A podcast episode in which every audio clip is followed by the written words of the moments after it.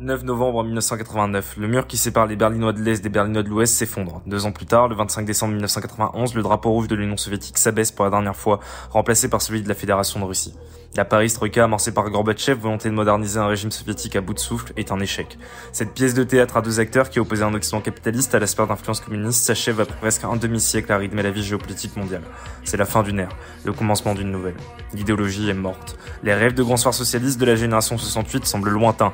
Leurs enfants sont ceux du monde du dollar, de Walt Disney, du consumérisme et du statu quo. Fukuyama décrète la fin de l'histoire, l'ordre du monde occidentalo-libéral est devenu hégémonique. Les enfants de la décennie 90 grandissent dans ce nouveau monde. Les vieilles cultures européennes ont perdu leur singularité respective au profit d'une américanisation omniprésente. De la consommation au rapport au monde, du cinéma à la télévision, de la langue jusqu'à la musique, une culture occidentale homogène émerge. L'effondrement du bloc de l'Est empêche la conceptualisation même d'un autre paradigme. Cerise sur le gâteau, Gorbatchev, Gorby pour les intimes, apparaît sur une publicité pour le géant américain Domino's Pizza. C'est probablement Thatcher qui le disait le mieux. There is no alternative.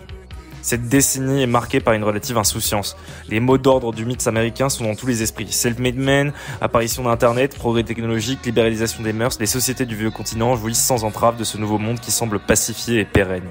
C'est la Pax Americana. La fête semble se poursuivre sans accroc, et pourtant, Dieu sait que la gueule de bois va être rude. 2001, c'est le réveil. L'islam radical vient rappeler à la toute-puissance américaine, en s'attaquant aux deux tours jumelles, que le monde ne se résume pas à la sphère d'influence occidentale. Des peuples entiers sont les oubliés de la mondialisation.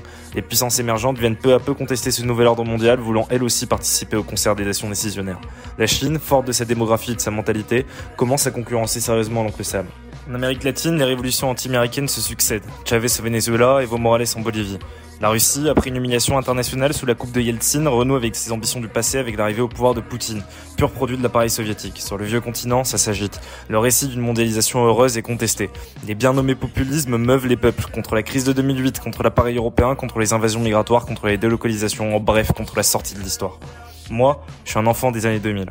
Je n'ai pas connu l'insouciance occidentaliste que certains vantent avec nostalgie. Je suis un enfant de la crise, des attentats, du retour de la guerre en Europe, du chômage et du grand remplacement.